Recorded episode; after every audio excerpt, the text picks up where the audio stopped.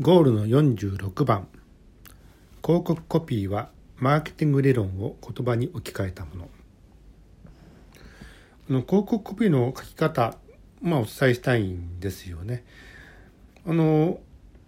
まあ、広告コピー書かれる専門の方々は、まあ、コピーライターとか言われていて、まあ、あのプロとしていらっしゃるわけですよね。で僕はですねあの宣伝会議というところであのコピーライター養成講座等でもあの講師を務めています。あのつまりプロとして、まあ、コピーライティングすることででお金を儲けている人たちがいらっしゃるんだけどその方々にまたさらにいろいろと教えてるということになっていますので今からお話しすること自体もですねいわゆるあのその宣伝会議等々でお話している内容にも近しいものになるかなと思っています。さてあの広告のあの3要素のコピーと言われているものの中にはブランドネームキャッチフレーズタグラインっていうこの3つの要素があるんですね。でこの3つの要素をしっかりと書き上げることができるとあの広告でま伝えたいこの商材における価値がしっかりと伝わるっていうふうにされています。でこの広告コピーにはあの随分前にちょっとお話したこのブランディングっていうやり方がとても重要になってくるんですね。ブランディングっていう前にはブランド分析が必要だったようにこのブランド分析をした結果の機能的な価値とか情緒的な価値として仕入れていられたもの自体からコピーライティングをしていってそしてそれを合わせて物語化していくということになっていくわけです。つまり機能的な価値を示し情緒的な価値を示すことによってほらほらブランディングという形の物語ができるでしょ？ということ自体を、まあ、リアルに、うんと、助けていくのがこのコピーライティングというものになってくるわけですよね。でおおよそまあ、うんと、ブランド名ブランドネームというもの自体は、まあ、出来上がっておりそれに対して、うんと、タグラインとキャッチフレーズをつけていきましょうということが、まあ、多いわけだったりします。まあ、時にねあのブランドネームから開発しましょうねってこと自体の機会に恵まれることもあったりしますがその時にどういうこと自体を知っておくといいのかなと思うとやっぱり耳残り耳障りも含めて記憶に残る方がいいわけですよ。で多くの場合ですねこのブランドネームでよく売れてるものよく使われているものよく流行っているものの中にはその、うんと、耳障りの中にですね濁音ガギグゲゴダジズデドバビブベボみたいな形の濁音が入ったものが使われていたり半濁音パピープペポとかね。あるいは即音とか超音、まあ、ちっちゃい「つ」とかちあのちっちゃい「つ」とか「うん」とかね。あるいは伸ばす音とかみたいなもの自体が入っていて、まあ、音感にリズムとかその、うんというもの自体が刻まれているようなものが使われていると比較的あの耳障り耳残りというもの自体がいい方向に向いたりいったりするのであのそういうものが使われたりしていますよね。これは、うん、とテクニック的にあったりします。ですので皆様あの今後なんかブランドネームを考えるような機会に恵まれた時にはちょっとその辺のね音感っていうもの自体も確認してテクニックに使うといいかなと思います。で一方でタグラインっていうもの自体はあの機能的な価値の総称になってきます。当然のことながらこの商材ってもの自体が出来上がってから、まあ、今に至るまでその機能ってもの自体は永遠と続か続いてるものだったりするのでタグラインってもの自体は変わらないんですよ。例えばですよブランドネームにカロリーメイトというまあヘルスケアのまあ商材食品があるわけですね。カロリーメイト。そのカロリーメイトというこのブランドネームに対してどういうタグラインがついてますか？カロリーメイトの機能的な価値を総称する形でいつもブランドネームの肩の方にちょこんと乗って、まあ、一式で使われるわけですよ。バランス栄養食カロリーメイト。このバランス栄養食っていうのはこれタグラインって言われるものです。つまり機能的な価値の総称ですよね。バランスをとる。栄養的なバランスをとる。これが食事のものなんだ。とですね。カロリーメイトって名前からだけで見た時にはこれが食品であるかどうかってわからないわけですよ。カロリーお届けしてくれるメイトお友達のサービスみたいな形のこと自体も考えられたりするわけであるのでタグラインによってこれが何であるのかどういうものであるのかどういうことを、うんと、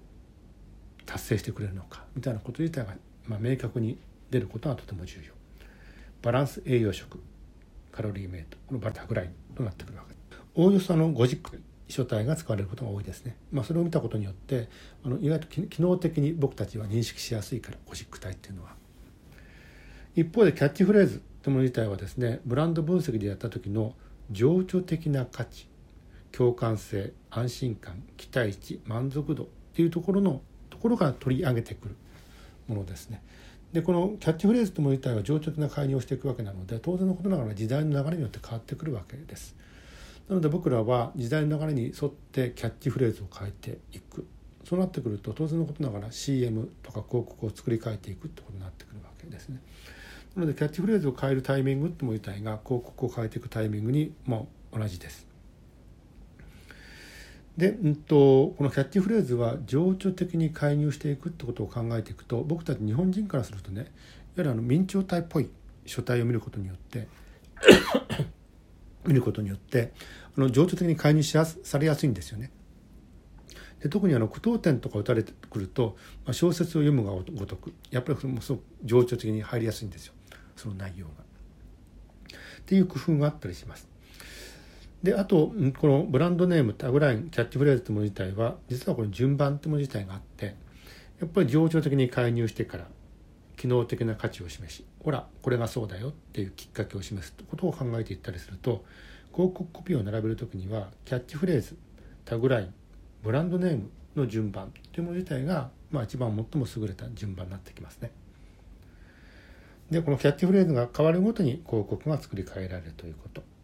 そしてキャッチフレーズはターゲットによってこれ当然差し替わりますよね。あの情緒的に介入するわけだから。もちろんタグラインはどの場合も固定されるわけだったりします。っていうふうにあのターゲットがいくつもあったりする時にはこのキャッチフレーズを変えていくっていうことのテクニックもあったりします。さてじゃあ本文の方に行きましょう。ゴールの46番。広告コピーはマーケティング理論を言葉に置き換えたもの。広告コピーは広告会社や媒体者のコピーライターが書くといった規制概念があります。しかししっかり書けるコピーライターはごく一部です。宣伝会議でコピーライティングの講義を担当していますがブランディングの理論もターゲティングの構造も知らないままに感性に任している人たちがかなりの量います。広告コピーはキャッチフレーズタグラインブランドネームで構成されます。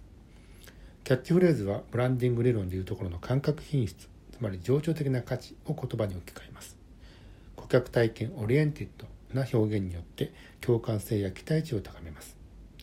キャッチフレーズは明朝体系の本当を用いて句読点を打つことによって視覚的により一層感情介入できます。いいなと思うキャッチフレーズを見てみてください。明朝体で句読点がついているはずですよ。タグラインは知覚品質つまり機能的な価値を端的な言葉に置き換えます。技術開発 oriented な表現によって有効性や簡便性を伝えます。タグラインはゴシック体系のフォントを使うことによって機能性をより一層際立たせることがあります。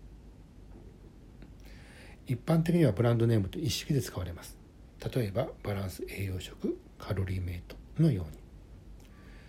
ブランドネームについては記憶が命です。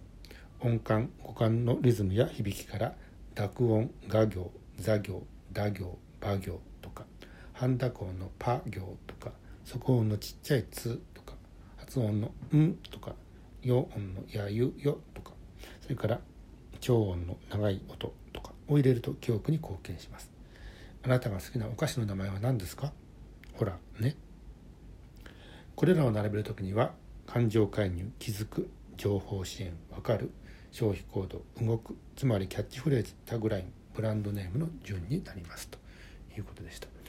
あのこの広告コピーってものにた本当にねあの価値を伝えるってことについてとても優れたものになってきますのであのこれもですねあのプロフェッショナルにやっていこうと思うとしっかりとねあの勉強することをお勧めしたいと思っております。